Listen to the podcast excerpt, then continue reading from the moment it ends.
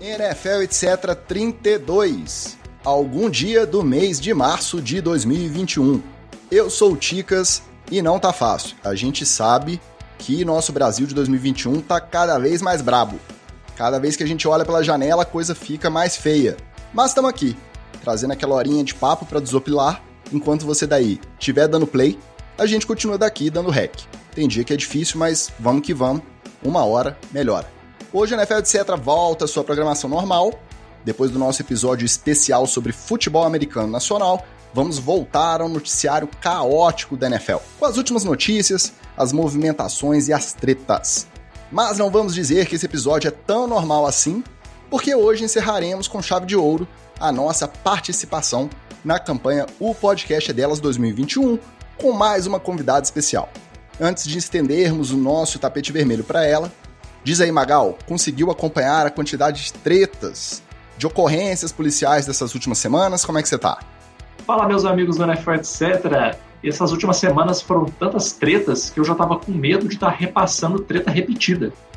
Mas eu olhava, ah não, é outro jogador fazendo outra merda diferente. Mas a gente vai falar de todas elas hoje no episódio. E você, Wallace, gostou das últimas movimentações do seu time? As movimentações da liga no geral? Tá animado? É, o pessoal pegou o elevador do draft do, do Miami, Miami pegou do Eagles, o Eagles voltou lá para baixo, tá uma confusão danada, a gente só vai saber mesmo na hora que é, terminarem de escolher, porque não dá nem para prever, nem um dia antes do draft dá para poder saber isso. O negócio é o seguinte: quem tem quarterback por aí tá no lucro, e quem não tem tá procurando. Tô sentindo direta para convidado, hein? Será?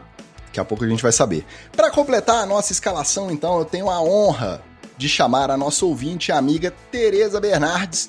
Participou de um processo seletivo muito auspicioso, muito complicado.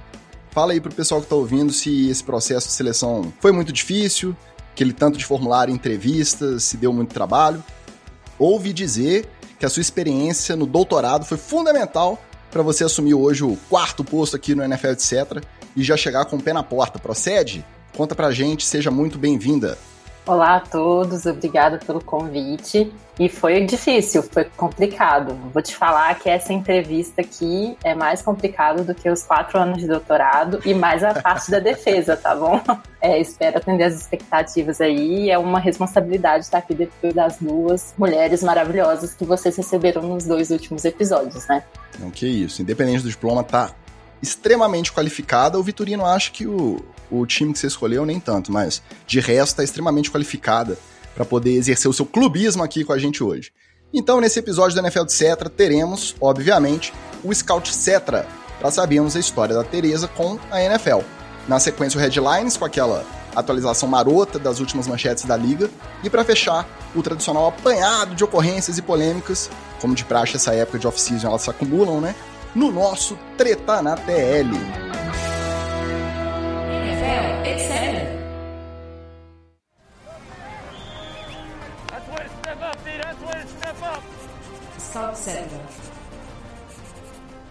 Então, como de praxe, mais uma convidada, mais um Scout Cetra, vamos saber da história da Teresa com a NFL. Como que começou essa história? Começou já escolhendo um time? Como que foi esse primeiro contato com o futebol americano, Teresa? Bom, na verdade, o primeiro contato foi para beber cerveja. Foi uma desculpa, né? Assistir o Super Bowl, tomar uma cerveja com os amigos, porque eu não entendia nada. Já começa bem. Já... Exatamente. Eu não entendia nada de, de NFL, nada durante uns bons anos. É, não entendia. E tudo isso começou por causa do meu namorado, que hoje é meu marido, e aí a gente encontrava com os amigos dele, a gente se reunia e fazia a festa do Super Bowl. É, os anteriores eu não lembro. O primeiro Super Bowl que eu assisti foi do Campeonato do Baltimore, em 2013. Começou muito bem. Sabia Nossa, que você ia falar isso. Um negócio que nunca mais vai acontecer na vida, Joe Flacco campeão, negócio assim. Já, já, viu, já viu uma coisa excepcional. Pois é. E aí eu comecei a ter mais contato, por, até porque na época eu era estudante, nem televisão na moradia da UFMG eu tinha, então não tinha como assistir. E aí, quando eu comecei a namorar o Bertelli, vamos mandar abraços para ele daqui a pouco. Eu posso mandar um beijo? Pode agora. Um beijo bem molhado para esse lindo. E aí a gente, ele começou a me explicar um pouco do que do que acontecia, qual, quais eram as regras do jogo. É, aí eu comecei a entender um pouco mais. Claro que teve a questão do Tom Brady, que todo mundo conhece no Brasil por causa da Gisele, então é a primeira pessoa que eu conheci era a Gisele, então quem é o namorado da Gisele? E aí eu fui entrando e fui, comecei a gostar. E essa é a minha história de início, foi por causa do namorado mesmo. E daí até escolher o Philadelphia Eagles para torcer. Pois é, foram aquelas fases, né? Eu tinha uma simpatia pelo Green Bay Packers, porque por causa da história, eu achei, eu acho muito interessante a história do time, em que eles não têm o dono, né? A cidade é a dona do time, então eu achei isso muito legal. Estão e condenados a Green Bay para sempre, né? É... Exatamente, eles não vão sair dali. E eu acho isso interessante, porque é muito, é muito difícil para quem torce para um time e de repente ele sai de outra cidade. Eu acho isso meio complicado, é meio é desolador, assim. E aí eu comecei a ter uma simpatia pelo Green Bay Packers, até que eu mudei para Filadélfia eu descobri que eu ia mudar para Filadélfia, que eu tinha ganhado uma bolsa lá dos Estados Unidos para eu ir para Filadélfia, para a Universidade da Pensilvânia. E coincidiu que foi no ano de 2017 que o, o Eagles estava sensacional, estava ganhando tudo. Ah, não, sensacional não, não, não, não. Você não vai perder esse trocadilho. Você não vai falar, sim. não, você não vai falar que o Eagles estava voando. Vai perder essa. Não, é, não, ah, não. Tava, tava voando. Ah, agora sim. Quando o Carson Wentz costumava jogar, então. Quando ele era vivo. Quando ele era vivo. E aí, quando eu decidi, quando a gente quando eu fui morar na Filadélfia, né, e pelo carinho que eu tenho pela cidade, aí eu decidi adotar o Eagles como meu time do coração. Mas aí é que você errou. Foi nesse momento. Porque não, não tem é... essa necessidade de adotar o time da cidade. Você pode adotar um time de perto. Vamos dizer ali, por exemplo, Nova York, vamos dizer assim. Times maravilhosos, uma história muito mais bonita, entendeu? Do, da Filadélfia, bastaria você ter adotado é, o Philly Steak e bastaria você ter adotado a corridinha na escada do rock. Já estava assim. Essa eu fiz. Mas, com certeza, se você não tivesse feito, a gente encerrava a gravação aqui agora. Eu acho que eu nunca fui para Filadélfia. Eu acho a única coisa que eu quero fazer, as únicas duas coisas que eu quero fazer na Filadélfia são essas: comer um filling steak e correr na escadinha do rock e voltar a descer. O resto, acho que se eu passar perto daquele estágio lá, me dá até um comichão. Nossa, é tão assim. Eu iria lá visitar o do, do Giants para ver como é que é. Não tenho. Eu gosto que na Filadélfia, dentro do estádio, pode brigar, né? Então. É, é, é tem essa vantagem. É, tem essa vantagem. Tem essa vantagem lá. O pessoal é meio louco. a experiência de ir no estádio foi interessante de ver a paixão deles. E me lembrou muito a torcida do Atlético, que ficou vários anos sem ganhar nada e depois ganhou, e, e eles também, né? Desde que desde 58 eles não ganhavam, e aí depois em 2018 eles ganharam o Super Bowl. E aí vocês sabem da loucura que foi no outro dia na cidade. E, e é, eu sei, uns amigos meus na época que eu cheguei falaram que, a, que as aulas foram canceladas. Então foi, foi interessante. E aí você teve a oportunidade nessa campanha de ir no jogo no estádio? Foi na anterior? Como que foi? Foi na, na de 2018, 2019.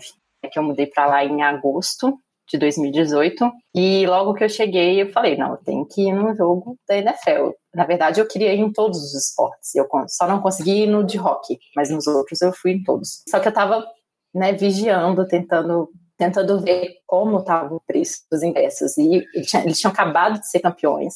O preço do ingresso estava lá nas alturas. E com a bolsa que eu ganhava, não, não dava para extrapolar. E aí quando o meu marido foi me visitar no finalzinho de dezembro, no início de dezembro, na última semana de novembro, eu acessei lá o StubHub, que é o aplicativo que o pessoal vende os ingressos, e aí eu achei dois ingressos por 120 dólares. E eu tirei esses 120 dólares e paguei esse ingresso, e a gente foi. Foi um dia depois que ele chegou, ele estava cansadíssimo, e a gente foi pegou o metrô, foi lá pro complexo, que tem todos os estádios, né? Tem o de beisebol e tem a arena de basquete, de hockey, tudo juntos. E a gente foi e assistiu.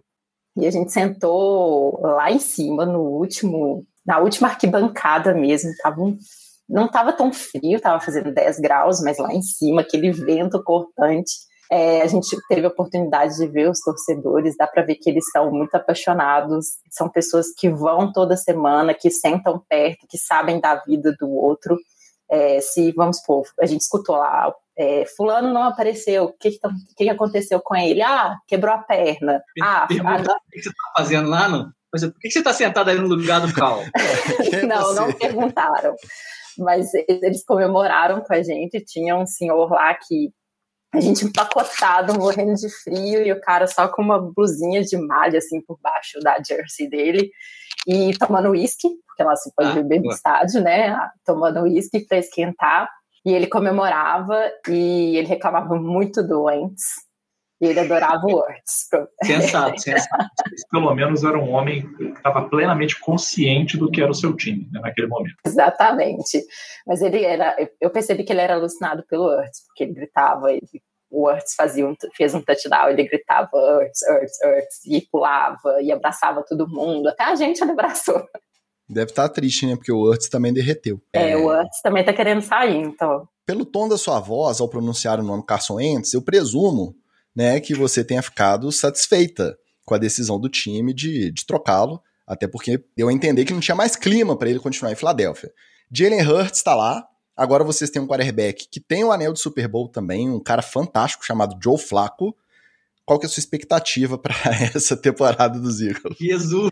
Para de assustar. O próprio, não, o próprio Ticas já ri, que ele sabe o tamanho do absurdo que é você usar elite. a palavra Joe Flaco e qualquer coisa positiva depois. Quarterback elite. Pois é. é. Eu sou uma pessoa que eu sou, eu costumo ser um pouco pessimista para eu ser surpreendida. Então eu não gosto de, de falar, ah, vai arrasar, vai ser uma maravilha, porque eu, até porque eu acho que o time está sendo todo reformulado, comissão técnica mudou, é, você tem um quarterback novo que não está entrosado com, com os outros jogadores. Eles dispensaram um monte de, de wide receivers, então eles estão apostando nos novos. Então, até esse time entrosar, eu acho que não vai ser esse ano. Só para ser um pouquinho positiva, vai que no ano que vem melhora, né? Não sei como vai ser, mas é, eu acho que eles vão dar a oportunidade para o Hurts. Se ele não conseguir, não conseguir, aí eles vão é, pro Joe Flacco. Aí o Joe Flacco vai ter que entrar e eu espero que ele faça milagre, pensando positivamente. Mas... Ele já tem alguns milagres na carreira, tá? Então, voltar para fazer mais alguns não, não vai surpreender ninguém, não. Tá? Pode ficar satisfeita que você tem um ótimo quarterback reserva. A gente tá brincando aqui com eles, mas dentro do time ou fora, tem algum jogador específico que você admira, que você curta, independente de rivalidade, de ser de outro time, de ver jogando, que esse aí, ah não, tá passando o jogo, esse eu paro para assistir. Tem algum? Ou fica dentro de Filadélfia mesmo? Não, é de fora é o Aaron Rodgers. Eu gosto de ver ele. Ele, é todo polêmico, né? Ele não é uma, ele é cheio ele é das polêmicas. Poser, ele né? adora dar umas shades. É muito poser. É o rei das shades, mas ele jogando, é, ele, ele tira as coisas da cartola. Você acha que tá indo pro saco e de repente ele faz uma aquela jogada maravilhosa dele que você não acredita. Então é bonito de ver ele jogar. E eu gosto do jeito, do jeito que ele incentiva o time, que ele impulsiona. Então ele é um líder e todo mundo respeita ele. E eu acho também que ele respeita, né, ali dentro de campo os companheiros dele. Então é o Aaron Rodgers, não não está em Filadélfia ainda. Espero que o Hurts mude a minha mentalidade. Não tá bom, dá para ficar otimista. Mostrou coisas boas, né, durante essa temporada, quando entrou no lugar doentes. Eu acho que é uma boa aposta, mas se precisar, Joe Flaco tá ali para garantir um bom desempenho na posição de quarterback do Philadelphia Eagles. o quanto que você vai ficar tentar vendendo o, o Joe Flacco como solução para alguma coisa? Cara, eu ficava querendo usar, falar de Joe Flacco, mas não tinha motivo na pauta. Hoje eu tenho uma convidada torcedora do Philadelphia Eagles. Você acha que eu não vou aproveitar essa oportunidade de falar de Joe Flacco o episódio inteiro? É claro que eu vou. Mas você não, você não sente mal de fazer uma propaganda enganosa desse nível, não? Não, eu só falo verdade. Porque você, você, você, você já passou perrengue, você já ficou com o cu na mão com o Flávio várias vezes. Não, não foi nenhuma nem duas. Não, quando Agora ele... você está querendo, você tá querendo empurrar esse maré para frente. Não, quando ele... Porque você não quer que a bomba. Agora, já que a bomba não vai estourar mais na sua mão, você quer empurrar esse maré para frente. Mas a verdade é que o Joe Flaco é um maré turbo. Ele vai estourar com alguém. Só não sabe se é com você ou na pessoa que você conseguiu passar ele para frente. Não, lá, lá em Baltimore, quando ele começou a, a decadência, era mais culpa do, do coordenador ofensivo do que dele. Mas chega de papo furado, devidamente apresentada nossa convidada Tereza Bernardes, então bora pro nosso Headlines.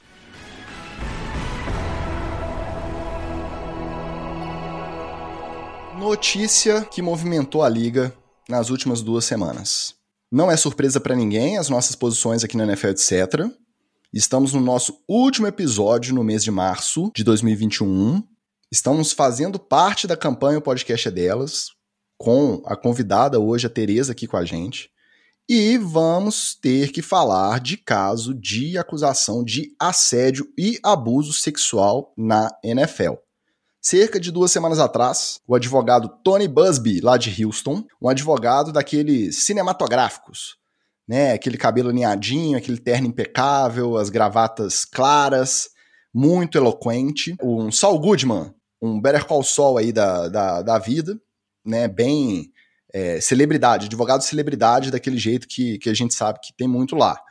Ele anunciou que ele já tinha um processo protocolado para entrar contra o Deshaun Watson e um em estudo por massagistas profissionais, tá? Profissionais que trabalham com massagem de atletas de alto desempenho, com esse profissionais com esse background e que alegavam que tinham sido assediadas e ou abusadas pelo Deshaun Watson enquanto prestavam seus serviços.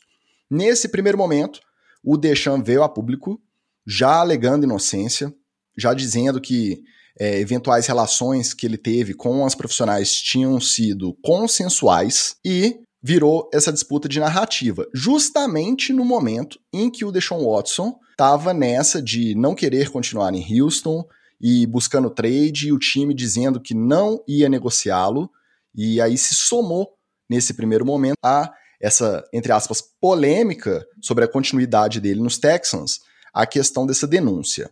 O tempo foi passando, todo mundo com o pé atrás, por conta até do, do perfil desse advogado, que alguns rumores diziam respeito até que ele tinha alguns contatos com a família que é proprietária do time.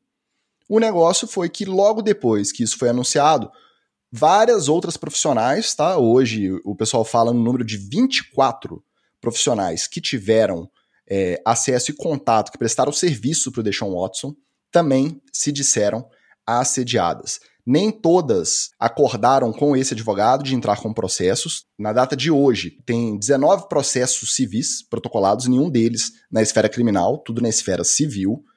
O Deshaun Watson continua mantendo a versão de que nada do que ele tenha feito tinha sido é, forçado, que foi tudo consensual, e a liga começou a fazer uma investigação independente para definir se é quebra de conduta, dadas as provas e os testemunhos que eles têm acesso, se não é, para estudar uma eventual punição. E dentro desse cenário, o Ian Rappaport, que é um dos insiders da liga, declarou que ainda tem quatro a cinco times que continuam interessados em uma possível troca, caso o Houston decida pela troca, independente desses processos e dessas eventuais suspensões. Então, antes de eu abordar comentando toda essa situação, nada mais justo Tereza começar a falar o que, que ela achou de todo esse cenário. No pé que a gente está hoje, 19 processos confirmados. Além disso, a gente tem declaração de outras pessoas que ainda não entraram com o processo e não sabem se vão entrar, mas que alegaram terem passado pelos mesmos é, abusos que essas profissionais que entraram com os processos. Como que você enxergou toda essa treta aí, Tereza? Bom, de certa forma, não é uma novidade, né? não surpreende. É, já, é, já são casos, a gente já tem diversos casos, não só na NFL, mas em diversos esportes. E eu acho que isso vem desde quando esses jogadores despontam lá no high school e como as escolas, as universidades tratam eles. Então, eles são considerados reis e eles sentem né, no direito de fazer qualquer coisa e sempre, de certa forma, intocáveis. Então, ele não vai ser o último, vai ter mais, assim como ele não foi primeiro, o primeiro, mas a gente tem que deixar claro que ele merece ser julgado, né? A gente tem que ver as provas e tudo, mas o fato de ter 24 mulheres, né, afirmando que aconteceu e 19 que entraram com o processo, que decidiram seguir em frente, Isso eu acho que traz uma grande repercussão. Né? Não é uma, não é duas, são 19. Na nossa sociedade, as pessoas cada vez mais estão ficando intolerantes a esse tipo de coisa. É, antes é, era sempre culpa da mulher, agora a gente vê uma evolução lenta, mas existe essa evolução. Só que na NFL, né, eu acho que o dinheiro conta mais do que o direito das mulheres. Então, isso pode entrar no, na equação aí para a gente ver o que, que, vai acontecer com ele. É, eu não sei se o pessoal que ouve já assistiu, tem um documentário que há alguns anos estava na Netflix, que é o The Hunting Ground, que é, as universitárias, é, duas meninas começaram a investigar uma sofreu um abuso né, por um atleta numa universidade, elas começaram a investigar como que as universidades lidavam com aquilo. Então, muitas vezes elas relevavam o que esses atletas faziam. É, eles acham que eles podem tudo, eles né, não sabem, não, acho que não, não tem aquela palavrinha, né? Não, não tem aquela coisa na cabeça deles de que não é não e pronto. Independente se a menina deu em cima deles, se estava rolando alguma coisa, mas na hora na hora H, como diria o nosso ministro da Saúde, se ela resolver falar que é não, é não. Então eles não entendem isso e há muito tempo eles é, o pessoal vem passando pano pro que eles falam, pro, que eles fazem. Então só adicionando é, ao que o Ticas falou, ontem saiu uma matéria na Sports Illustrated da Jane Vrentas e ela entrevistou uma mulher que não quis se identificar, chamada Mary, ela não está entrando com o processo ainda, não sei se ela vai entrar, mas ela descreveu o que aconteceu. E é muito parecido com o que as outras é, falaram, né? Que ele é, não aceitou ser coberto por um lençol, que ele quis ser coberto por uma toalha, ela ainda tentou pegar a toalha que a maior toalha que ela tinha, e ele reclamou que ela estava pinicando e jogou para o lado e ficou nu na frente dela e ainda teve uma ereção. Então ela tentou acalmar ele, tentou conversar, mas sem nenhum sucesso. Então ela teve que encerrar a sessão. E ele ainda vestiu a roupa e tentou e abraçou ela. E ela ficou imóvel, não sabia o que fazer. Então ele não era um cliente dela. É, ela não estava acostumada a atender ele, era a primeira vez que ela foi, e ela não sabe o que, que vai fazer depois. Então são várias coisas, né? É, são várias é, vários depoimentos, são vários processos e a gente tem que ver o que, que isso vai dar.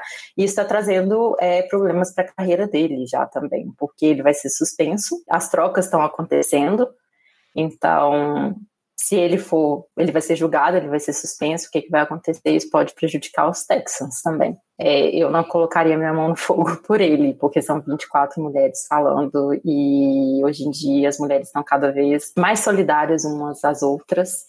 Mas é, indo para o outro lado, né, o que, que é a palavra de um homem que traz muito dinheiro para a NFL, e do outro lado a gente tem 24 massagistas que são proletárias e que eles podem querer fechar algum acordo, então a gente tem que ver o que, que vai acontecer. É, realmente é, é ridículo e uh, só complementando aqui o que a Teresa falou, a gente tem que lembrar que a NFL ela pune, mas ela meio que dá uma punição para passar a mão na cabeça desses jogadores. A gente sempre, sempre cita aqui o caso do Karen Hunt, que é um cara que agrediu a namorada, da noiva no caso, tem vídeo, tem vídeo dele chutando uma mulher no chão, é, tem é, testemunhas, ele foi processado e não é uma punição esportiva, é, não é suficiente para abarcar o que, o, o, que esse cara fez é, legalmente. A NFL se, se esconde atrás de uma de acordos que eles firmam com as vítimas, é, é uma uh, coisa até do, é uma natureza do judiciário deles, que é um pouco diferente do nosso aqui, né? Tem previsão legal deles fazerem um acordo fora do tribunal, entre aspas, né? fazendo aspas manuais, você tá em casa não tá vendo. Mas esses acordos são feitos fora do, do tribunal, né? É, através do mediador, se negocia um valor, e a partir desse valor, a, a vítima assina um compromisso de que não vai à frente com o processo e de que, recebendo esse valor, o caso é considerado encerrado. É algo parecido com o que aconteceu no caso do Cristiano Ronaldo. Foi algo nesse sentido, um acordo dessa natureza que fez com que praticamente a gente não ouve mais falar nisso. A gente ouve falar no Cristiano Ronaldo jogando, ah, bateu recorde, e ninguém fala mais no, no caso de suposto estupro dele. É, exatamente, e, e, isso vai, é, é, vai para encaixa direito nas ligas, né, e principalmente na NFL, é, na, naquela coisa, ah, acabou o caso na justiça comum, não sou eu que vou julgar o, o, o atleta. O que, na minha opinião, está completamente errado. A gente viu o que o Karen Hunt fez. Tudo bem, esse caso do Deshaun Watson é mais ah, ele numa sala com as massagistas. Mas são 20 massagistas, são mais de 20 massagistas, 19 entraram no processo, como a Teresa falou. Nesse caso, a, a afirmação da vítima e os depoimentos que elas deram também são muito parecidos e essa afirmação da vítima ela tem que ser muito levada em consideração, até porque é, é, são mulheres diferentes que viveram contextos diferentes e que com a mesma pessoa passaram por situações iguais. Então, é, me parece um, um, um modus operandi bizarro do, do Watson. É, Para mim, é, como Karim Hunt e, e, como vou criticar para o resto da vida, e toda vez que ele está em campo, eu, eu, desejo que ele se contunda, que ele machuque, que ele nunca mais volte a jogar futebol americano. O Deshaun Watson entra nessa lista para mim, é, junto com o Tarek Hill também. É, são jogadores que podem ter talento, o talento que for, gerar a, a comoção que for, é, é serem fantásticos para o esporte, mas são pessoas detestáveis e que não deveriam estar fazendo parte do contexto esportivo agora. Só para vocês terem uma ideia, o Deshaun Watson tem 1,87m de altura, é, mais ou menos da altura do Vitorino também, que tem 1,90 quase, é, e pesa 100 quilos.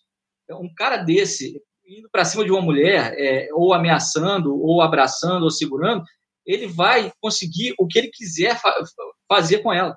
É, ele não precisa é, é, nem de muita ação para que ele constranja ou consiga fisicamente estuprar uma mulher. Então, é, é, nessa hora que o poder público tinha que entrar com mais veemência, e se não o poder público, é, as entidades associadas, que nos Estados Unidos são muito fortes, as ligas, tinham que ter punições maiores e, é, e mais emblemáticas. Talvez punir o Watson aqui agora cause menos estupros para frente, né? menos tentativas de estupros para frente. E parece que a, a pessoa só vê o dinheiro na frente. Então, é exatamente isso. Assim, o, que, o que me deixa puto com essa história toda, toda vez que tem alguma confusão desse tipo, é isso. Que é retórica de um lado, é retórica do outro, no fim das contas é dinheiro, exclusivamente dinheiro. É só isso. Porque a NFL é uma empresa. É uma empresa. Aí é o que eu sempre falo pessoal, se pegar, por exemplo, o caso do Karim Hunt, tem o um vídeo lá do cara batendo na mulher. Se ele fosse funcionário da sua empresa, se fosse dono da concessionária de carro, ele fosse seu vendedor, você ia deixar ele continuar trabalhando lá na sua empresa? Você ia gostar de conviver com ele no dia a dia depois disso? Mesmo que ele fosse seu melhor vendedor? Então, por que, que você faz isso só porque é NFL, sendo que, é, é, vamos combinar, atletas vão e vêm o tempo todo? O tempo todo.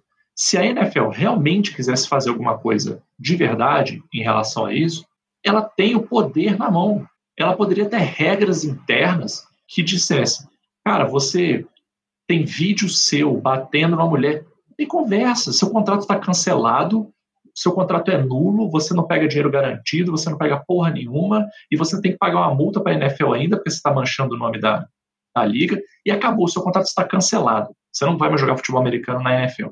Não, muito cara... menos. Contusões de jogo, por exemplo, as pessoas rompem contratos, é, é. relevam jogadores à, segunda. O, o Colin Kaepernick, por protestar, não. foi relegado para fora da não, liga. Do, do Colin Kaepernick eu nem falo mais aqui, porque assim, né, é, é, o tanto que a gente já falou dele e o, o tanto que está claro como é que a, a, liga decidiu tirar ele do futebol americano, a liga decidiu. A liga se juntou e falou assim: esse cara nunca mais vai jogar futebol americano na vida dele. E é isso que está acontecendo. A liga poderia fazer a mesma coisa com gente que realmente merece, como é o caso do Karim Hunt. E aí eu digo mais: se fossem casos como o, o do Tyreek Hill, o do Karim Hunt, e eles usassem esses casos como exemplo, o moleque que está lá no high school, o moleque que está lá no college jogando, ele já ia estar tá com isso na cabeça desde lá. Porque desde que ele jogava no Piuí, né, que ele tinha cinco anos lá, seis anos, que ele está direcionando a vida dele para jogar na NFL. Se ele soubesse assim, cara, se eu fizer uma meia parada estranha com a mulher, eu posso perder isso do dia para a noite. Cara, o, o, jogador da NFL ia ser o, o, homem mais cavalheiro, respeitador que você possa imaginar. Porque o cara não ia botar isso aí na, na, na balança. Ele, ele não ia correr esse risco. Ele corre esse risco porque lá no college não dá nada, na NFL não dá nada, ele só precisa do seguinte: eu tenho que estar tá jogando bem. Eu tenho que ser valioso para a liga. Se eu for valioso para a liga, eu posso fazer o que eu quiser.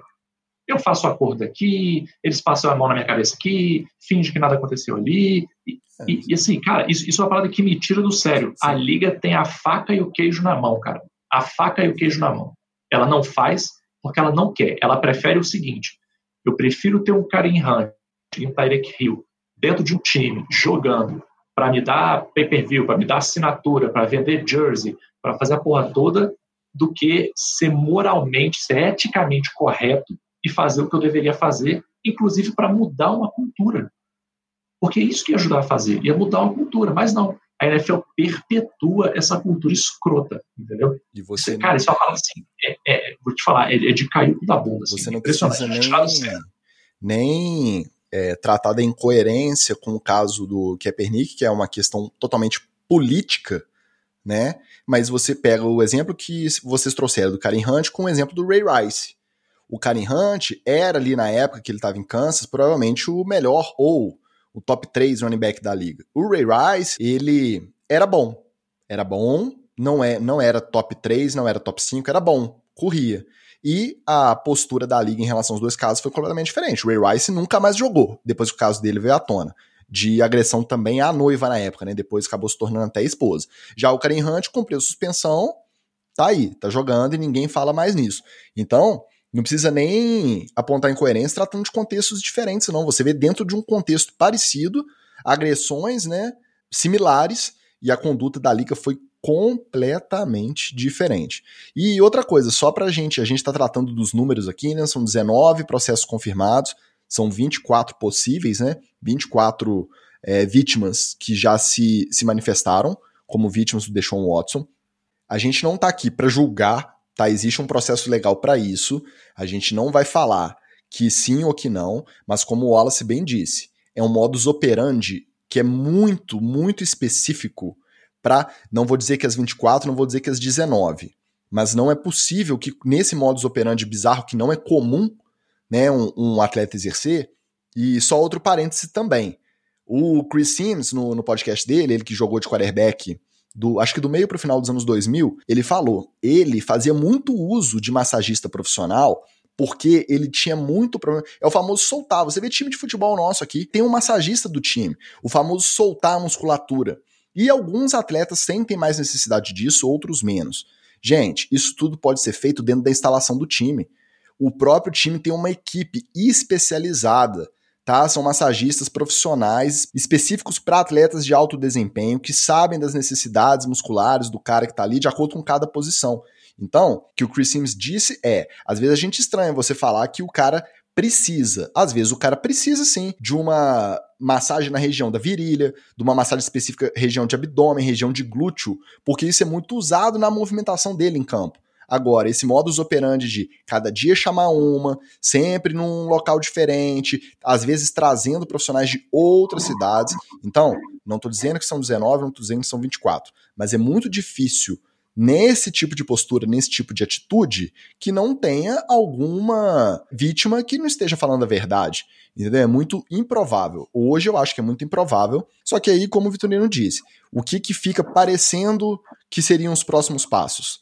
Que vão fazer um acordo extrajudicial, ele vai perder alguns milhões de dólares ali do desse contrato, do próximo, vai ficar quatro, seis, oito jogos sem jogar, vai voltar daqui a um ano. Será que a gente vai estar tá falando disso? Será que a liga vai estar tá falando disso? Isso parece, né, pelo que a gente já viu em outros casos, que é a tendência de, de solução desse caso. Não, é só falar que nesse caso, para eles, o crime compensa, né? Exatamente. Porque no final eles têm lucro. Isso. É, né? E aí você soma, falou né? dessa questão das universidades o James Winston, e ele tinha um caso de assédio na universidade, eles abafaram e ele foi contratado como quarterback do Tampa Bay.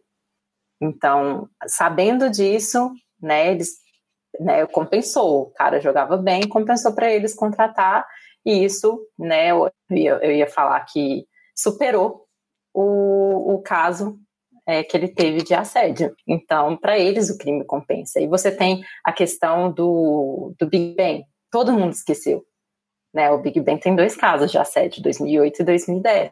e ninguém. Eu até pouco tempo não sabia, conversando com um amigo, a gente tocou no assunto, ele, ah, dois processos, mas teve acordo e ninguém fala mais nisso. E para você ter uma ideia de como que fica apagado, quem começou a acompanhar a NFL depois, às vezes vai saber muito tempo depois, quando vem em outro contexto, né? Não fica marcado né, no assediador. Uma vez que ele chega num acordo ali, some. A questão é que a gente não se surpreende porque, como vocês mesmos disseram, não é o primeiro, provavelmente não vai ser o último. Eu fiquei um pouco surpreso sim, e eu senti que uma parte da imprensa americana que acompanha também ficou, nos primeiros relatos, primeiro, pelo perfil do advogado que estava tomando frente em nome das vítimas, e segundo, pelo perfil do Deshaun Watson. Porque até então, tanto no high school quanto no college, ele não tinha nenhum registro de nenhum problema extra-campo. Pelo contrário, ano passado a gente começou o NFL Etc. no off-season e ele era uma das vozes mais ativas do Black Lives Matter do lado do Patrick Mahomes. O que, que isso traz de lição pra gente? Que mesmo quem tá do nosso lado na trincheira ideológica em relação a qualquer sentido social, político, isso não é salvaguarda, não exime, não garante que esse cara não pode ser um filho da puta em um outro cenário, um abusador, um assediador em potencial. Serve de lição, porque a nossa primeira, a minha primeira reação, né, só posso falar por mim, foi assim, pô, o Deixon, cara tão ligado em causas sociais, é, nas causas antirracistas, será o Deixon? Aí de repente você só vê os relatos se acumulando, aí não tem como você duvidar de que o cara foi capaz de, de fazer uma coisa dessas. Mas vamos falar então de campo, bola. Não, não é campo e bola, né? No off-season é de movimentação, dinheiro, trocas e general managers trabalhando. Wallace, traz pra gente a troca que agitou, já que é o seu lugar de fala, né? Miami, a troca que agitou a liga na semana passada. Vamos lá, acompanha com a gente porque é bem complicado mesmo e Miami só faz coisas caóticas. Ainda bem, ainda bem que é a nossa diretoria que faz, que não são os jogadores. Por enquanto, ainda não tem denúncia contra ninguém de Miami. Mas Miami adquiriu, é, na verdade, deu para o 49ers o terceiro pick do draft desse ano. Então, é, o Miami tinha, através de Houston, no ano passado, uma troca que fez com Houston no ano passado, é, o terceiro lugar de, desse, é, desse draft. Lembra que no final da temporada passada, se você não está lembrando disso, corre lá nos outros NFL, etc. Eu estava torcendo para que Houston fosse cada vez pior no finalzinho da temporada, porque o Miami subiria e pegaria esse pique alto aí no draft desse ano. Mas aí a diretoria do Miami veio me deu uma rasteira e mostrou que não queria esse terceiro pique. E deu para o 49ers a troco de é, o pique número 12, que é desse ano, e mais é, ainda um de terceiro round de 2021 ainda, e, e os primeiros rounds de, de São Francisco de 2022 e 2023. Aí o Miami adquiriu isso tudo nesse pacote que ele trocou o terceiro lugar. E logo depois, Miami usou esse pique 12 que pegou do, do 49ers para trocar para cima, aí com o Eagles da Tereza, porque o Eagles tinha o número 6 do pique do draft desse ano, e aí o Eagles não queria esse, esse pique número 6, trocou para baixo, ou seja, é, acho que ela vai estar tá fadada com o Joe Flaco aí para o resto da temporada mesmo, ou é uma demonstração de tank animal. Não, é com o Hurts. É com o Hurts? Então tá bom. É, é, se ele sobreviver, né? Porque o Hurts tem aquela coisa de ser um pouquinho pequeno, se alguém cair em cima dele, é bem difícil de ele sobreviver. Mas é, vai ter que segurar aí com os dois, porque QB já não pega mais na posição número 12. Então Miami subiu para número 6 e é, o, o, Eagles ficou com a número 12. Teve uma troca aí também de, de posições para baixo, porque Miami também tem a, a, a, posição número 156 e trocou, é, tinha pela 123. Mas isso aí é, já é para o pessoal que a gente nem conhece do draft, que só assina o contrato na NFL para poder carregar água, Gatorade para quem está na sideline.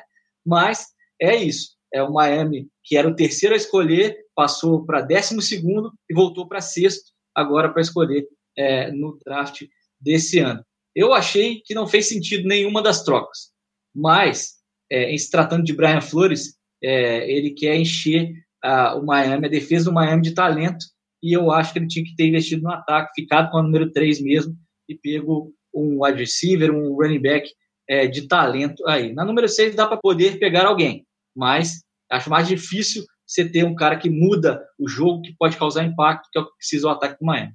Eu achei que foi um negocião do Miami, porque na prática, com os noves fora aí, trocou a 3 pela 6 desse ano, né? A pick 3 pela pick 6 e ainda ficou com uma primeira em 2022, uma terceira em 2022 e uma primeira em 2023. Porque tem essas de quarta e quinta lá para trás com, com Filadélfia que você falou, mas aí não, não são as que mudam o destino de uma franquia.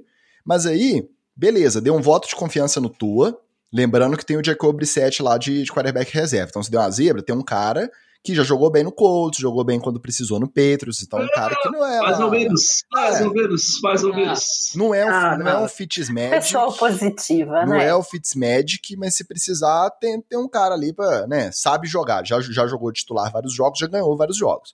Então, eu senti que é um voto de confiança no Tua, mas naquele jeito assim, ó, beleza, esse ano aí você prova o seu valor. Ah, não deu, esse projeto aí não vai pra frente, ano que vem já tem uma de primeiro. É lógico que primeiro round já depende da colocação do time que trocou pra saber onde que vai parar essa pique. Mas tem uma pique de primeiro round, tem capital pra fazer mais troca.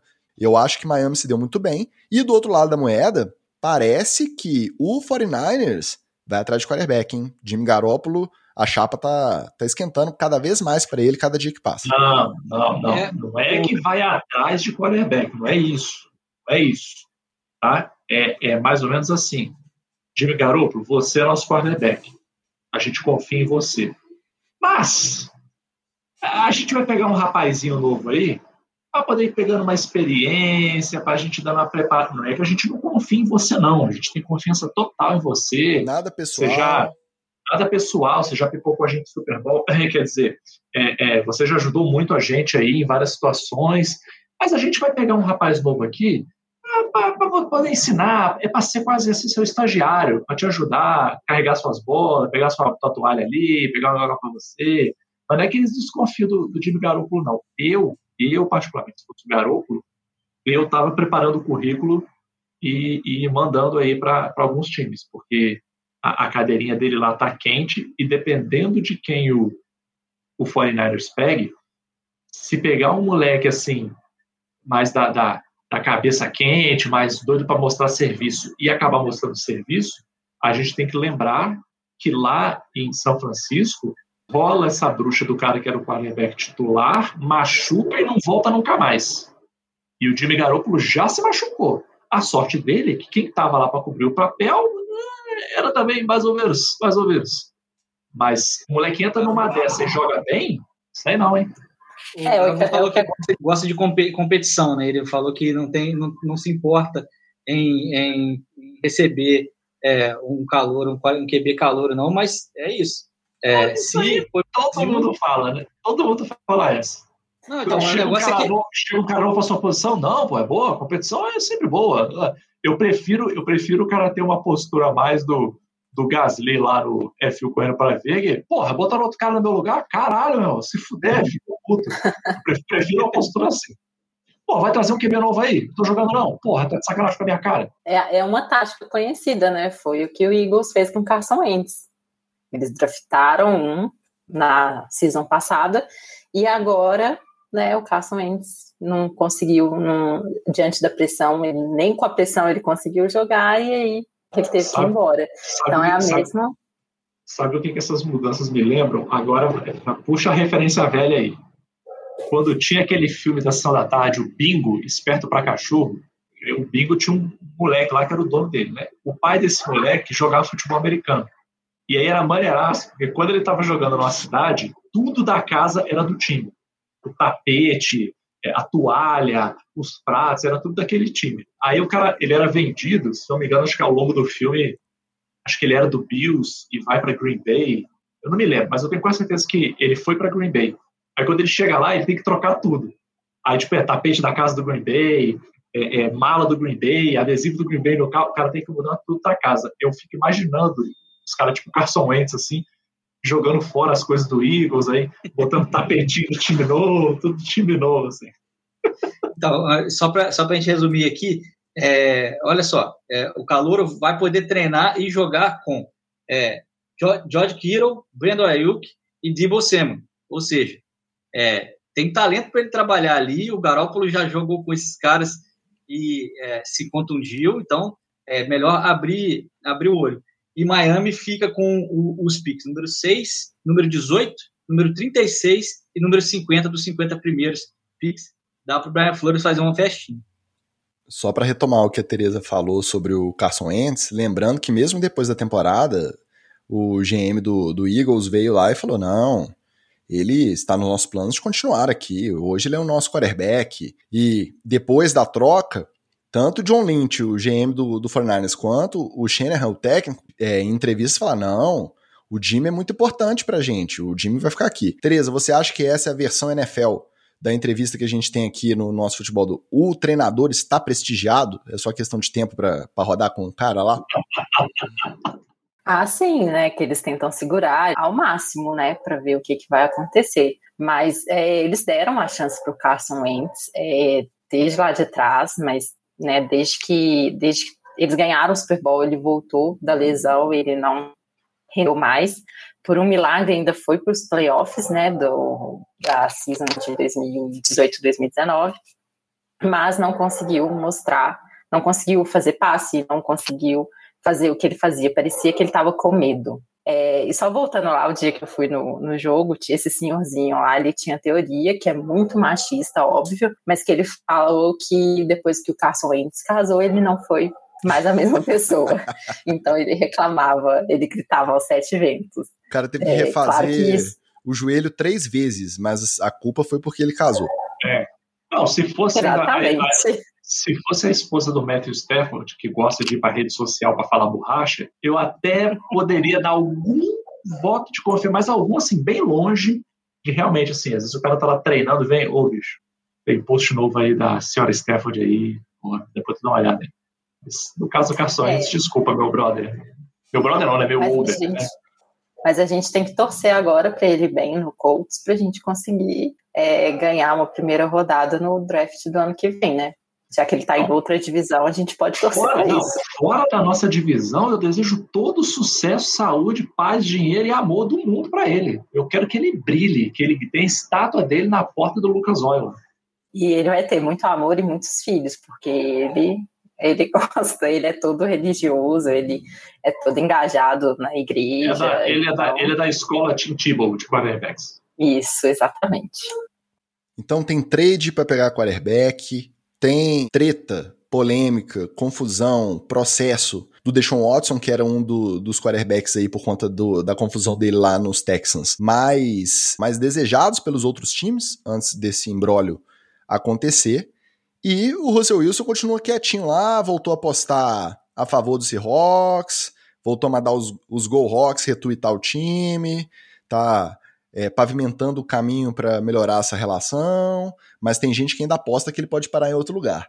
Quem não tá sofrendo com problema nenhum de mudança de elenco é o Tampa Bay Buccaneers, que conseguiu renovar com todos os titulares dessa temporada do título, que eram free agents, alguns aceitaram redução de salário, outros foram tagueados, mas o que importa é que os 11 considerados titulares do ataque e os 11 considerados titulares da defesa voltam para mais uma temporada em Tampa. Hoje é o time considerado o favorito em todas as casas de aposta para levar o bi, para ser campeão do Super Bowl é, da temporada 2021. Vocês estão de acordo com as casas de aposta? Sinceramente, sim. Sinceramente, sim. Não, eu, vai me desculpar o Tom Brady já mostrou por A mais B que quando ele enfia na cabeça, ele faz. Para ele não fazer é muito difícil. Eu confesso que eu já tive mais ranço dele, mas eu sigo firme na leitura do TB12, do livro dele. Estou quase terminando. E, e apesar parou de achar de que tem algumas tomate? loucuras ali. Parou de, comer, parou de comer tomate? Não, não porque eu não sou dodói. Tá tomando 12 mas, litros de água por dia? Não, mas não adianta só tomar água. Você tem que tomar os eletrólitos da marca TB12, ah, que não, você aí... bota na água no saquinho. Ah, jovem. Aí complica. Olha, eu quero saber se ele vai ler o da Gisele também. Eu recomendo. Além do Brady, tem que ler o da Gisele. Não, aí você está pedindo muito. Ela tem dicas de como manter a performance no topo ao longo da vida. Porque é isso que o Tom Brady promete. Não, ela fala dos aprendizados que ela teve ao longo da vida dela. Não, ela fala ah, de preservação do planeta, cara. Ela tá muito mais consciente aí socialmente do que o marido.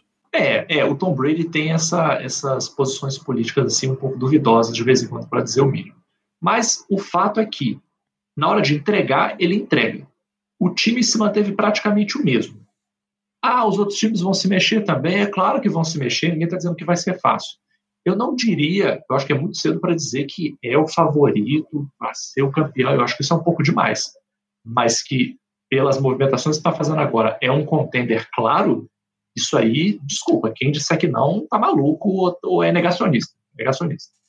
É, ele leva a unidade, né? A mesma unidade que tinha lá no Patriots, ele consegue levar para o Tampa Bay. Então, todo mundo, ele fez muito bem lá, ninguém pode negar, tanto que eles foram campeões. É, ele meteu na cabeça que ele quer uma coisa, ele vai, consegue, e ele leva os companheiros de time com ele. E agora ele, ele, ele participa da off-season do time inteira, né? Que no ano passado ele ainda estava naquela de, ah, me negociaram, cheguei agora, não vou chegar aqui querendo sentar na janela, né? Apesar que o Brady tem cara que é daquele que já senta, pega o bonde andando e senta na janela. Ele senta onde ele quiser. Agora, cara, agora, agora, ele, agora ele faz tipo Priscila, rainha do deserto, em cima do bonde, assim, ó. Ele senta ele na cadeira do motorista, rapaz. Não, mas o, o Brady é o seguinte, é, ele, ele reformou o contrato para poder manter a galera também. Ele faz parte dessa, dessa organização, como fez parte do Patriots. Então ele é grande parte dessa engrenagem e, e grande parte da responsabilidade dessa galera é, ficar é, é, no time é responsabilidade dele. É porque ele reformou o contrato desse, desse, dessa maneira. Então, é, obviamente, Tampa Bay é, sai na frente de, dos outros times que estão trocando peças, que tão, vai ter gente para ajustar, vai ter ataque para poder mexer, vai ter defesa para poder coordenar. Então, é, é, é, realmente é um dos contenders mesmo. Mas eu queria falar um pouquinho do Russell Wilson, que eu acho que o clima para ele no vestiário não vai ser muito bom, não. Mesmo é, com ele voltando a postar e pedindo desculpa e tal, eu acho que é, ele, ele fez algumas afirmações é, que sobem um pouco a escada do vestiário. Elas vão para a comissão técnica, vão para a diretoria, elas vazam um pouquinho do vestiário, e ali nos companheiros de si, você pode até ter uma discussão, até uma briga, sei lá, dentro do vestiário. E na hora de querer ganhar, todo mundo está junto. Mas ali para cima, quando a pessoa que está acima de você pode te sabotar, e costuma ser um rancor um pouquinho maior. Eu não sei se o Wilson vai ter clima bom em Seattle para poder permanecer, não. Falou mal da OL, amigo. Esquece. Caixão. Tem o que fazer, não. A questão é que não adianta ele só querer, né, gente? Tem que ter alguém disposto a pagar. Tiveram rumores do Chicago antes de fechar com o Ed Dalton de que tinha oferecido três de primeira rodada mais dois titulares absolutos do time. Seattle recusou. Rumor, tá? Seattle não confirmou a informação. E aí, se tinha mercado, se tinha outro time pensando em oferecer algo parecido, acabou de desistir falou: não vamos comprometer, sei lá, 4, 5 anos de pique de primeira rodada para pegar o, o, Russell Wilson, que por mais que hoje seja, sei lá, top 5 da liga, não vai, provavelmente, pelo estilo de jogo dele, render esse tempo todo na minha franquia. Tem uma questão de encaixe, tem uma questão de, de estilo do ataque. Então, não basta ele querer, eu concordo com o que você fala. O clima lá para ele não vai ser dos melhores, caso ele volte e seja o titular do Seattle essa temporada. Mas só ele querer, ou só o Pete Carroll querer é, dispensá-lo não, não é suficiente. Precisa que alguém ofereça o que o time quer aceitar. Eu acho que a gente vai ver uma última temporada deprimente dele é, no Seahawks, ele tentando fazer alguma coisa é, para poder arrumar um lugar para jogar o ano que vem, e o Seahawks tentando move on dele, sair do, do Wilson é, e, e, tornar a vida dele cada vez mais difícil. Eu já vi isso em algumas temporadas e é triste, né? É, ainda bem que a gente não gosta do Seahawks mesmo, que é pessoal modinha, então, bem feito para ele. Quero mais é que se lasque. Eu também não gosto, não, mas é, ele é um ótimo jogador, mas ele me fez passar muita raiva. Então, mas é tomara que ele consiga resolver, mas para o Seahawks é bom também que ele vá mal, porque se, se eles forem lá para baixo da tabela no draft do ano que vem, eles têm uma escolha mais na primeira rodada boa e, pode, podem pegar um quarterback. O que importa é que essa novela tá com cara de que vai render ainda vários capítulos. O que pra gente é bom, né? Porque aí a gente tem conteúdo no NFL, etc., no off-season inteira para acompanhar essa novelinha. O que a gente também tem de conteúdo off-season inteira é o quê? Treta na TL. Para começar o nosso Treta na TL de hoje, obviamente o nosso correspondente especial de tretas caóticas envolvendo policiais, Luiz Vitorino, o nosso Magal. Bom, vamos lá, porque é coisa pra caramba para falar, e... mas eu vou ser objetivo aqui e vou direto ao ponto em cada uma das tretas que rolaram. Né? Primeiro, falando aqui do nosso amigo Marshall Latimore, né? menino safado, malvado. O que, que foi que ele fez? Esse maluco apareceu com uma posse de arma. Né? Posse de arma. Isso aqui tá, tá virando, essa off-season tá o balanço geral total. Né? Ele foi parado né, de carro, tava ele e três outros caras lá, é, os, os, policiais acharam eles todos com armas, né, duas armas dentro do carro, e o meu querido Letmore estava com uma arma na cintura, uma arma roubada. Por isso que eu digo, a vontade do jogador de futebol americano de fazer merda, ela passa qualquer limite. Porque nos Estados Unidos você vai no Walmart e compra arma. Então, se ele quisesse ter uma arma, ele vai lá no Walmart, compra uma arma e pronto. Mas não. O cara quer andar com arma roubada na cintura do carro, junto com dois outros meninos, que deviam estar vindo da igreja, do culto, com certeza, porque tinha mais outras duas armas dentro do carro. Né? Ele foi é, é, ele foi levado para a delegacia, pagou lá é, uma fiancinha marota e agora o processo vai, é, vai dar prosseguimento. Né? Mas né, fica a nossa dica aí para meu querido Marshall Letmore, que não é nada querido, uh, para de fazer merda. Se quer andar armado, já que você é desse naipe, de sujeito, desse tipo de pessoinha, pelo menos compra uma arma e anda armado dentro da lei, né? Nos Estados Unidos você pode, né?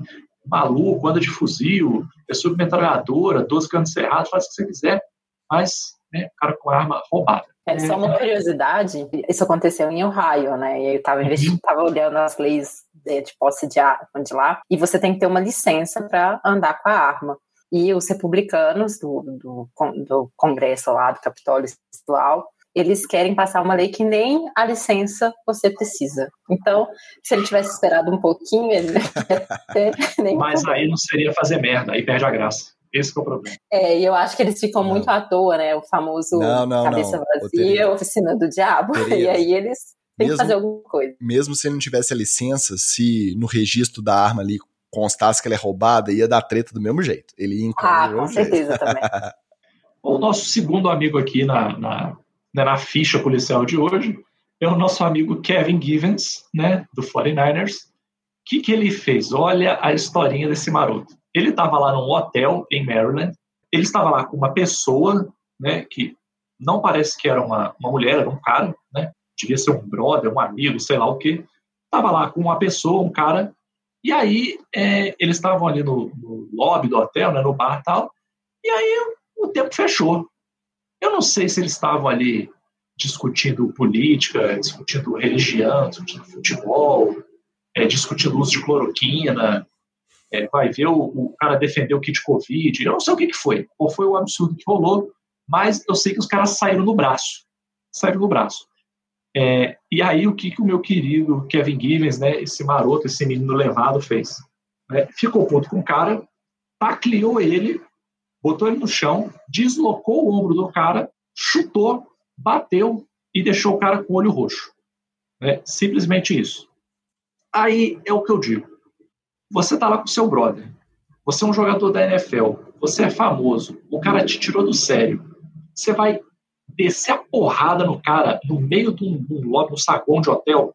Sério? Até, até, a hora do teco ele tava certo que ele tá treinando ali. Cara, pode cara, não, a, a, força, a força que esse cara tem, ele pode te dar um empurrão. Ele pode te dar um empurrão para você cair no chão, virar as costas e vai embora. Virar as costas e vai embora. Ou então assim, ah, você quer bater no cara, você quer dar porrada nele, chama ele para treinar contigo. Eu duvido. Quem aqui que se fosse brother do jogador da NFL, o cara fala assim: Ô meu brother, chega lá, não, vamos chegar lá em casa, vamos dar uma treinada lá, tô precisando ver. Quem disse que não iria? Porra, eu ia ser o primeiro. Eu tava lá no dia seguinte, de teco, de capacete, protetor bucal, prontinho para treinar. Aí se me desce o cacete treinando, que eu vou fazer o quê? Ah, meu brother joga NFL, me chamou para treinar lá, me desceu o cacete, porra, sacanagem. Porra, não teria problema nenhum. Mas, né, Kevin Givens, idiota, brigou ainda no hotel. Ainda na nossa linha aqui, temos o nosso amigo Isaiah Wilson. Esse, esse, esse olha... É, esse é danadão. Esse é danadão. Esse, ele perdeu qualquer limite, qualquer noção mínima que o ser humano não, não. tem. Perdeu não, perder para quem já teve em algum momento. Olha, Esse aí nunca teve. Meu irmão, olha o que, rolou. É, essa foi aquela clássica cena de filme, né? O policial lá paradinho com seu radar, né? Vendo o movimento dos carros. De repente passa quem? Meu amigo Isaiah Wilson no seu carro, né? No seu Dodge Charger, a 123 milhas por hora. Meus amigos, isso é quase 200 quilômetros por hora. Aí você imagina, você é o policial, você tá lá com seu radarzinho aqui, porra, mais um dia, né? Ah, aqui Daqui a pouco passa um Dodge Charger a 200 por hora. Aí você vai atrás. O policial foi atrás. Né? É o famoso agarre se pudesse. Não, aí olha, olha o nível do absurdo, que ainda piora. A perseguição policial ela foi abandonada porque os caras começaram a chegar a 140 milhas por hora. 140 milhas por hora. Isso dá aí alguma coisa entre 230 e 230 km por hora. Pega não. 230 km por hora. O cara na rua, correndo do policial, jogador da NFL. Olha o nível da merda. Aí o que, que o Zion Wilson fez? Bateu o carro. Por quê? Porque você pode comprar um carro que chega a 240 km por hora. Não significa que você sabe pilotar um carro a 240 km por hora. Porque aí já não é mais dirigir, é pilotar. Né? Ele bateu o carro, foi é, preso, né? E junto com ele, que nunca a pessoa está sozinha, né? Tinha também uma senhorinha, né? Uma moça, né? A tal de Grace Barnett. E eles encontraram o quê? O famoso, em inglês, chama metal grinder, mas no Brasil é conhecido como deschavador. O deschavador, né? Sabe aquele negocinho que a sua avó tem de descascar alho? Ele pega, faz xac, xac, xac, xac, descasca o óleo. É tipo isso. Só que isso é uma parada que maconheiro usa para poder deschavar. É, eu dando aula aqui do Proerd, para poder deschavar. chama, chama o leão do Proerd. Eles estavam com um deschavador dentro do carro que tinha é, é, entre 3 e 4 gramas é, de maconha. e, além disso, claro, né? Porque um beckzinho ali não vai fazer mal a ninguém. Não, tinha, não, tinha, não, não, tinha ácido também. Tinha, tinha um LSDzinho também, um docinho ali, só para dar um só para dar um, um, um, grau, só para dar um grau. Aí você imagina a cabeça do cara. Ele com a mina, beckzinho, ácidozinho, vamos botar 200 por hora aqui no Dodge? Vamos. Ih, caralho, a polícia tá atrás da gente. Vamos botar 240? O cara achou que ele tava no GTA. Foi isso. Ele viveu um dia de GTA. Foi isso. Completamente mongoloide. O cara é um doente. O cara tem um problema na cabeça. Né? Mas, né, adivinha só, você acha que vai dar alguma merda, é pesada para ele? Não, não vai, né? porque a NFL é isso aí. E por fim, na nossa linha policial aqui, para a gente terminar num, num naipe um pouco melhor, terminar um pouco mais tranquilo, nosso amigo Chase Claypool, que se envolveu numa briga de bar. Mas ele se envolveu, é se envolveu mesmo. Porque parece que a briga não tinha necessariamente a ver com ele, era um grupo lá que ele estava, parece, porque nesses casos tudo parece, ouvi dizer, diz que, né, é, que teve algum lance de tinha alguém jogando, jogando nota de dólar para mulher, meio que fazendo tipo igual faz com o stripper, rolou algum desrespeito à mulher aí, não sei se do grupo do, do Chase Claypool, do grupo do outro lado, eu sei que o Chase Claypool deu azar do quê? Que o videozinho foi parar lá no TMZ. Então tem o vídeo do TMZ, do pau quebrando lá da porta da, da do bar, né? E o, o Claypool, vamos combinar, ele também é um menino pequeno, né? É um menino pequeno, né? Mas até pelo vídeo você vê assim que ele não era o principal que estava lá caindo na porrada, mas ele estava ali em volta, né? E uma hora ou outra ele se meteu para empurrou um daqui, empurrou um dali, mas você vê que a própria galera em volta, no vídeo dá para ver isso, a galera em volta já estava dizendo, chamando ele e mandando ele se afastar. Quem que é essa galera em volta? É alguém que é concorrente do serviço que eu venho oferecendo aqui desde que começou esse podcast. Que é para evitar do cara fazer merda. É, é, bom que sirva de prova aí para o pessoal para poder contratar o serviço. É isso que a gente faz.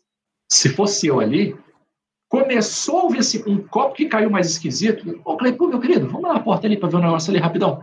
Não, mas aqui, não, não, não, meu querido, vamos ali na porta ali rapidão. Porque você não ia nem ficar sabendo né, que o Claypool estava lá no meio. O único jeito de você ficar sabendo que o Lepuia está lá no meio ia ser assim: pô, sangrou alguém, machucou alguém, vai falar, Claypool, volta lá e vamos levar o brother para o hospital. Que aí a manchete vai ser, Chase Claypool ajuda homem após briga de bar. Aí tem lá o Claypool levando o cara, entregando o cara no ER, né? Aí, porra, ia ser uma, uma publicidade positiva, né? Mas, mas aí no caso do Claypool a gente tem que, assim, né? Ele só tava ali no meio da confusão, parece que ele, que ele começou nem nada disso. Foi treta, hein? Puta que o pariu. Tem que respirar fundo agora, recuperar o, a respiração aí. Bom, a gente pode ver que o pessoal tá com muito tempo nessa off-season, né? E só tá fazendo cagada, cada um pior que o outro, né? é, acho que a solução vai ser começar a season antes e fazer ela durar mais, porque aí esses BOs não vão acontecer. Mesmo com, com jogos isso acontece, né? Eles, bom, eu já tinha comentado a questão é, da posse de arma do do Letmore, mas o Kevin Givens, ele destroçou, né? Ele bateu muito forte e eu concordo com o que o Magal falou. Ele é uma, uma, uma criança de dois por dois e qualquer toquezinho que ele dá numa pessoa, ele pode machucar muito. Então ele não sei o que passou, como que ele perdeu a cabeça, mas foi muito excessivo. Então vamos ver o que, que vai acontecer nos próximos é, nos próximos capítulos se ele é um, é um bom jogador, ele não precisa ter, ter esquentar a cabeça com isso. Provavelmente a NFL vai passar pano também, como passa nas outras coisas. É, pois é, para falar do Isaiah Wilson, é, ele, não, ele tem vários problemas, né? Ele fez, acabou de fazer a troca, ele tinha acabado de fazer a troca né, dos Titans para o Dolphins e já chegou fazendo diversas lambanças e acabou tendo um contrato suspenso, né? é, essa questão do, do, Eu não sei nem o que falar, porque o, o jeito que o, que o Magal escreveu foi ótimo. né? Ele, a, gente tem, a gente tem que converter, né? aliás, um quilômetro um quilômetro, uma milha é o equivalente a 1,6 quilômetros, então eles fizeram a conversão mais de 200 quilômetros por hora e ainda bateu. Teve muita sorte que não saiu com um problema mais sério, mas vai sair com algum processo nas costas, né? E provavelmente a carreira dele né, tá, vai ser bem prejudicada, porque quem vai querer contratar um cara que só dá problema, que só dá dor de cabeça? Então, ele, eu acho que ele tá afim de aposentar.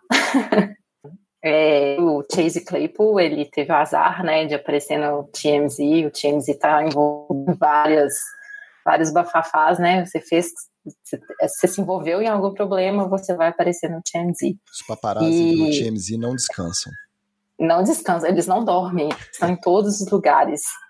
E, assim, como o Vitorino falou, pelo que eu li também, é, ele se envolveu numa briga, não dá para saber é, de qual lado ele estava, mas é, se ele tiver se ele estiver defendendo a, a moça lá, que eles tentaram jogar dinheiro para ela, tentaram de certa forma. Forma de assédio. É, é, foi uma forma de assédio, né? Então pode ser que ele tenha um descontinho aí. Mas ele estava no lugar errado e na hora errada. E eu queria falar que se o Vitorino é uma sócia, eu posso entrar no negócio dele. Só que eu não pegaria o Isaiah Wilson. Eu passo. é, aproveitando aqui que a Tereza é, pegou o Chase Claypool para poder falar por último, vou, vou começar por ele. É, acho que os indícios todos indicam que ele não brigou, até porque não rolou o Marshall Lerman para cima de, perdão, Kevin Gibbs para cima de ninguém, porque o Gibbs arrebentou o cara na porrada e é, e é, isso que um jogador da NFL faz quando ele resolve entrar numa briga de bar, numa briga com pessoas comuns, né? Atletas profissionais da NFL, por exemplo, é, a Teresa citou aqui mais cedo os casos é, que tem contra o Big Ben, o Big Ben já quebrou uma boate inteira ele sozinho. Então, é, quando esses caras começam a brigar, é, geralmente... Ele é grande e não é dos mais atléticos, né? Exatamente, ele é mais gordinho, né? Mais é chubby do que... Ele tem uma barriguinha que... de cerveja. Fit, é, ele é mais chubby do que fit. Então, é, parece que o Chase Claypool não brigou mesmo, não, mas é aquela história. É, se você tem um contrato profissional que, nesses casos, vai te punir, vaza, meu irmão, vai embora, é, sai fora, fala, já avisa para todos os amigos. Na verdade, se você é amigo de alguém assim, é, você já tem que saber. O cara não pode entrar comprar a sua, o cara não pode te defender e você não tem que arrumar treta quando está com ele, principalmente porque você pode acabar, acabar com a sua vida e com a carreira dele. Então você está levando um amigo para o buraco. Eu vou, eu vou, usar esse exemplo para o Kevin Givens. É, eu não sei o que aconteceu, não sei o que, que rolou entre ele e o parceiro, o amigo e tal, é, mas eu vou dar uma dica para o amigo.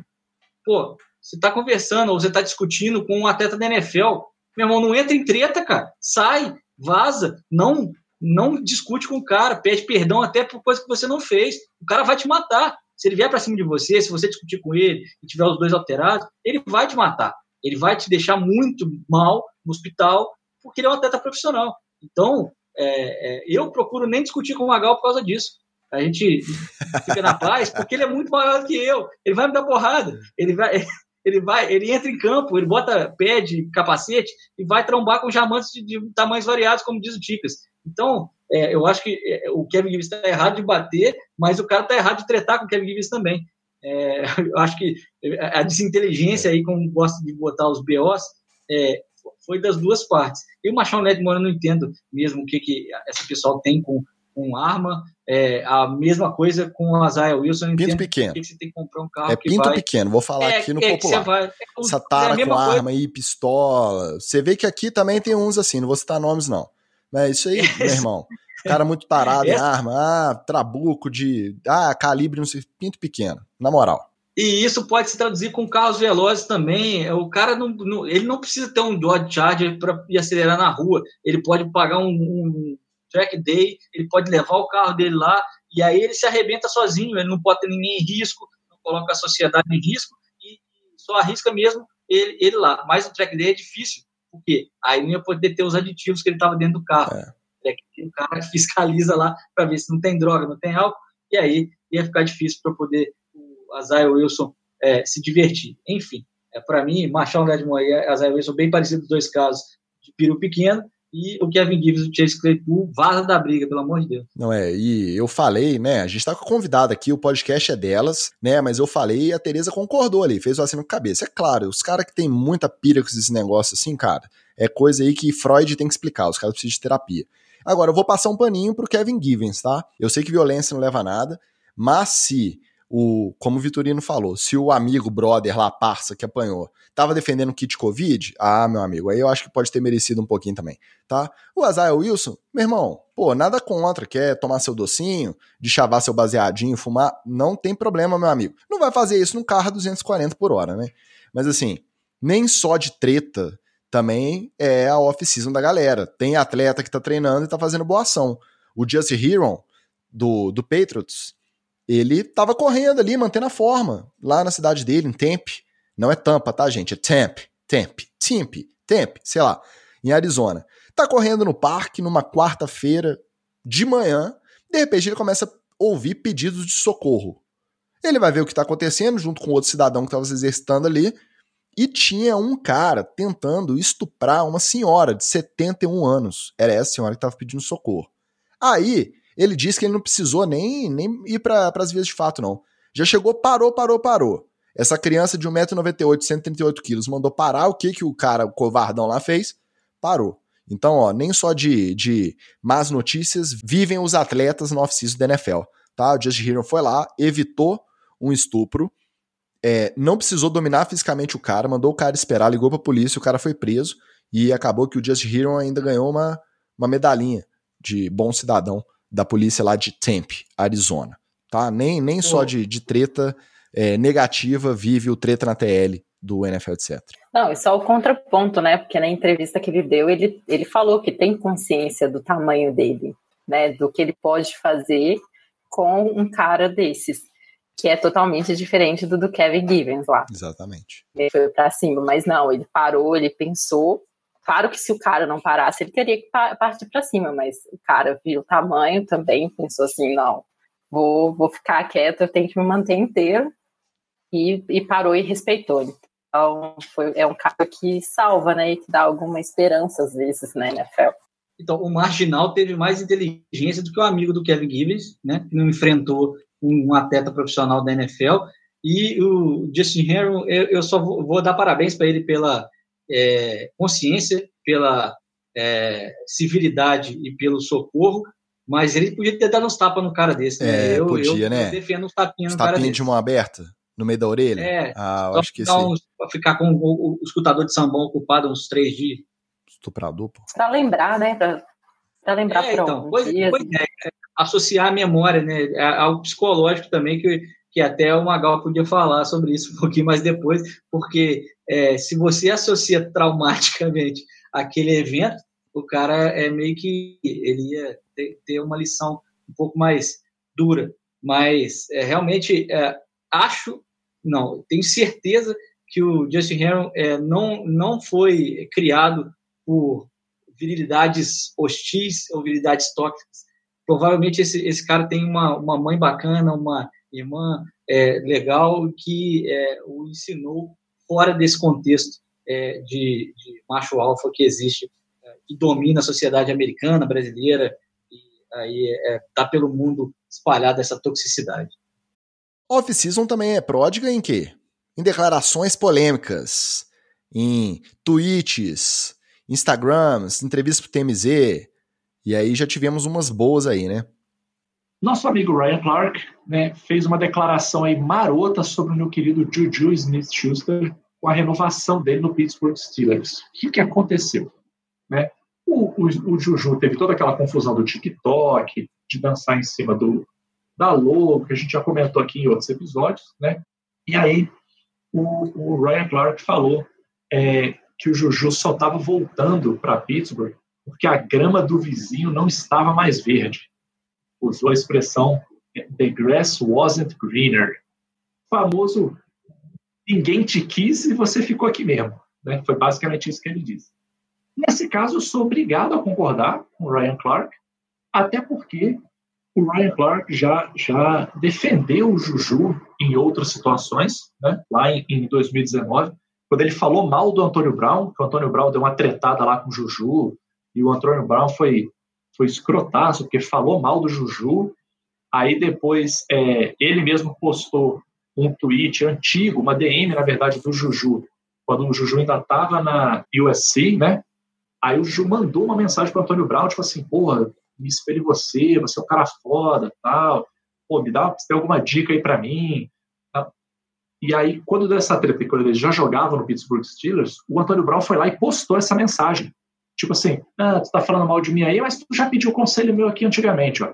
Aí o Ryan Clark descascou o, o Antônio Brown, né? falou que o Antônio Brown é, não é um bom ser humano, já foi na, na, na ferida. Então, eu acho que nesse caso o Ryan Clark também está certo. A sensação que eu também tive foi essa. O Juju ficou no Steelers porque não deu bom em lugar nenhum. Ele deve ter tentado se mexer ali, não conseguiu, e falou assim, cara, vou ficar aqui mesmo, porque mais ou menos numa linha do Russell Wilson, mas sem ter feito tanta merda na transição igual o Russell Wilson.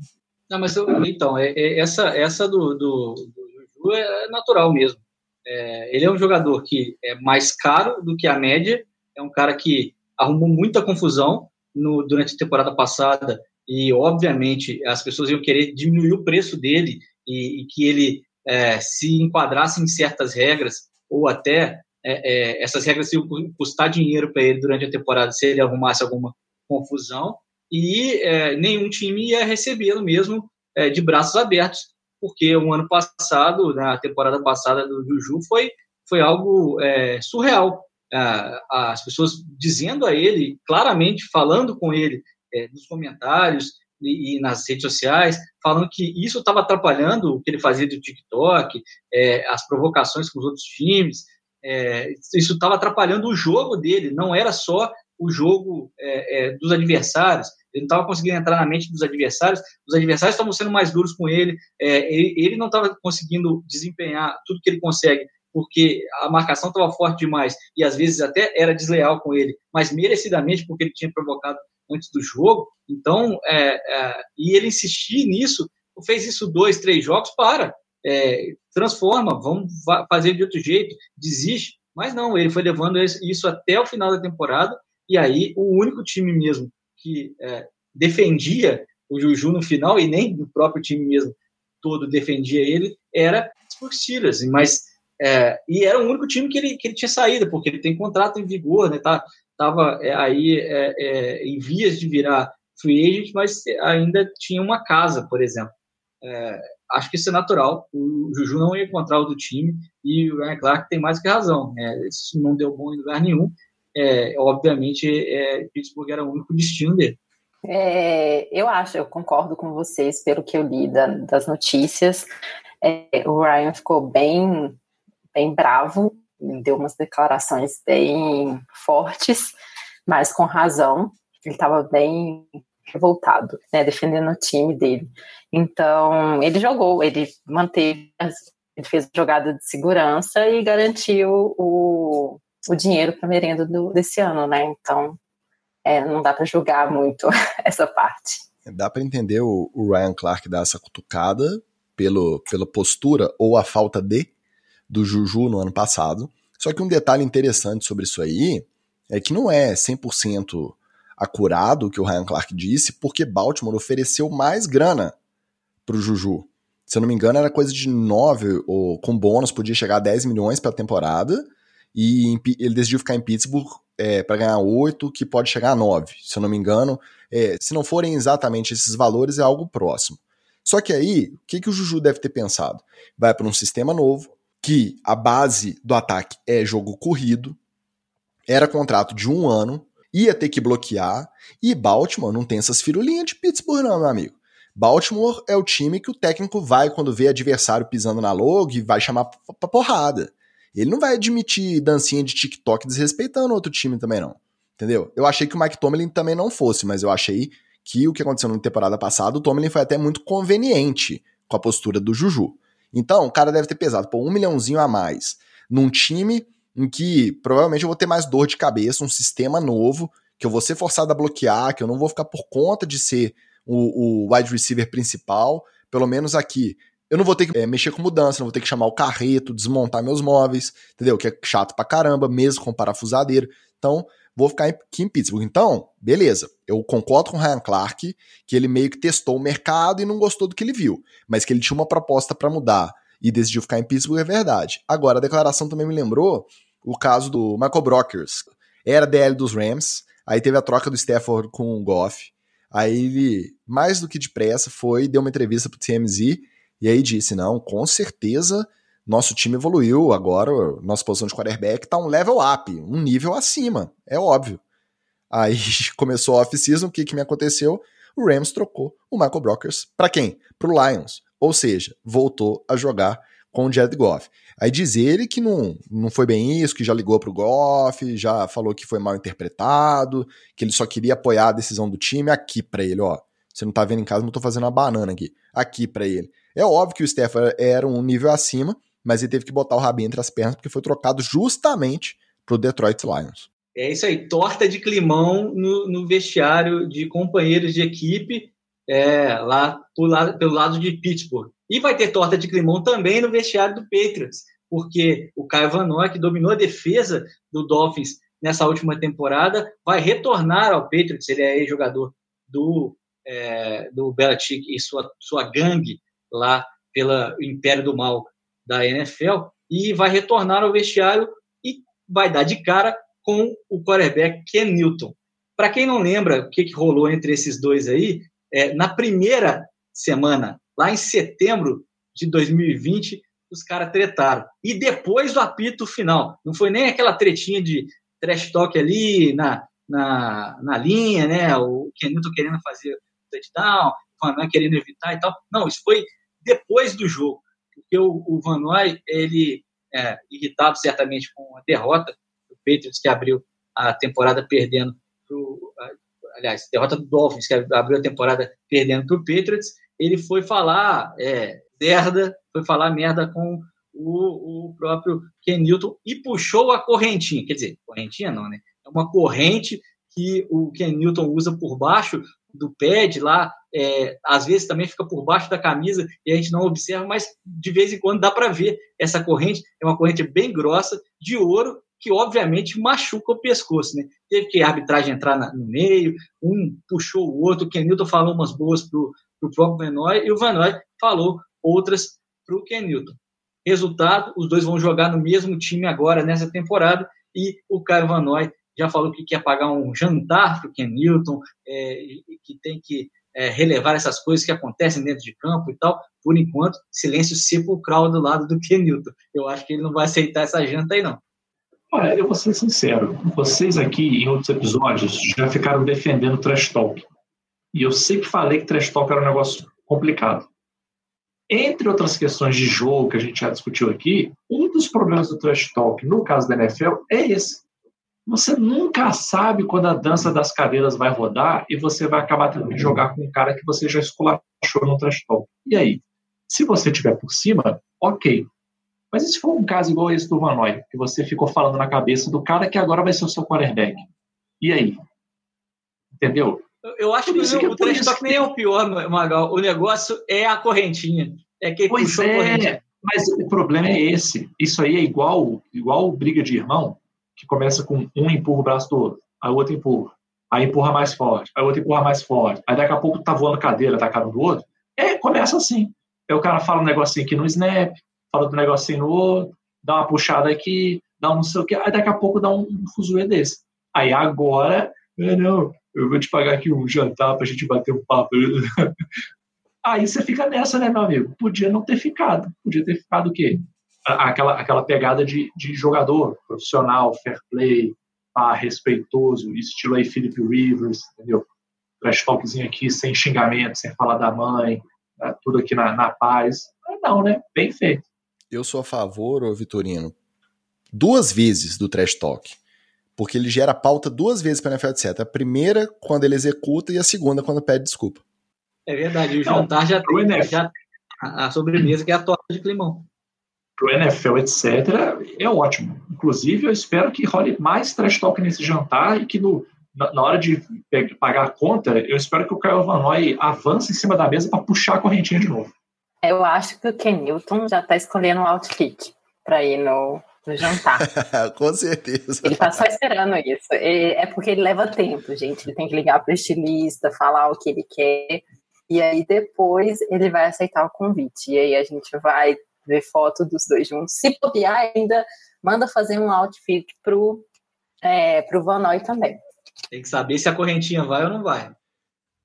É, meus amigos, depois dessa cutucada gratuita no Cam Newton e do inglês desnecessário do outfit, Tereza Bernardes, você está mais do que qualificada para participar do NFL etc.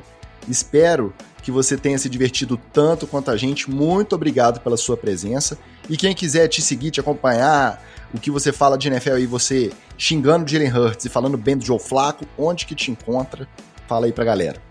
Bom, gente, primeiro eu queria agradecer pela oportunidade. Se alguém quiser me seguir, eu tô lá no Instagram, no Tereza underline Bernardes. É, não é um perfil aberto, mas se vocês quiserem me seguir, e lá eu não falo só de NFL, eu falo da minha área, eu xingo o governo. E vocês podem concordar comigo lá. Eu vou ficar muito feliz se vocês concordarem e ajudarem né? e ajudarem a tirar né, esse governo que está fazendo a gente se reunir à distância, né? A gente podia estar sentado numa mesa, bebendo cerveja, conversando, mas eles não compram a vacina pra gente, então a gente resolve dessa maneira. É isso aí, tá dado o recado. Magal, aquele abraço. Bom, pra, só para fazer um jabazinho aqui do final, a gente comentou na, no episódio sobre a FABR do projeto lá do, do Rex, né, o Rex for Life, que vai ser a, a, o equivalente, assim, né, vamos chamar de o, o Last Chance U brasileiro, né, a série sobre futebol americano que eles estão lançando. E aí agora nessa semana, essa última semana, saiu mais um teaser, ainda não saiu a série toda, ainda vai sair, mas saiu mais um teaser aí, é, contando uma história muito bacana do Jesus Baiona, que é um jogador peruano, que veio para o Brasil para jogar, pô, teve uma vida super sofrida, passou vários perrengues aí. Então, é, é, eu queria recomendar a galera para ver esses teasers que já tem lá. São vídeos bem curtinhos, dois, três minutos, mas vale a pena é, a galera ver e dar uma moral pro pessoal lá. São histórias bem bacanas que eles estão montando e tá muito bem feito. A produção tá muito bacana, profissional mesmo. Valeu, Wallace. Um abraço, galera. Fiquem ligados, porque Miami pode trocar a ordem do draft mais uma vez, novamente, qualquer hora dessa você é escolhido, beleza?